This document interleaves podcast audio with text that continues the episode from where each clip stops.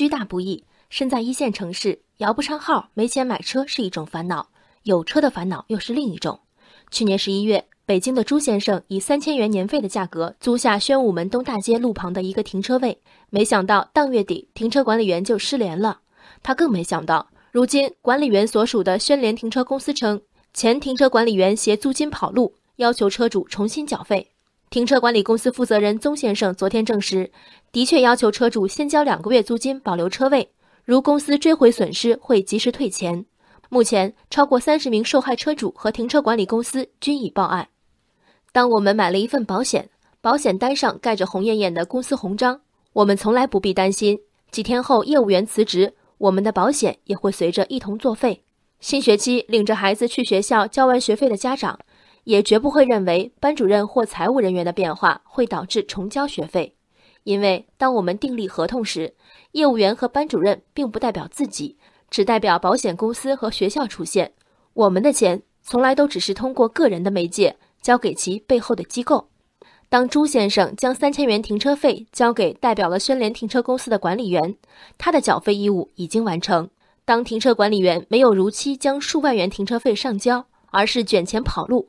很明显，这起纠纷发生在管理员和公司之间，与朱先生再无直接关联。当公司内部管理出现问题，一家公司不寻求合法途径追讨经济损失，不反省对员工的约束机制，而是要求顾客重新缴费，底气来自何处？据北京交通发展研究中心统计，二零一五年北京市机动车保有量为五百六十一点九万辆，备案停车位为一百九十点六万个。缺口达到三百七十一点三万，即使加上非经营性停车位，北京的停车位缺口仍高达百分之五十以上。显然，包括北京在内的一线城市，尽管三环内停车费已提至第一小时十元，之后每小时十五元，这仍是个不折不扣的卖方市场。想讨价还价，想要收据发票，对不起，除了你，还有的是佛系车主等着租车位。根据公开资料，二零一一年起。北京市不再公布停车带来的财政收入。在二零一五年，曾有人以每辆车每天十元的征收标准来计算，全市停车费年收入为二百零一点六亿元，超过当年万达营业净利润的三分之二。所谓停车管理公司，企业尽到对车辆和自身的管理义务了吗？其投入、其社会责任与其收入相称吗？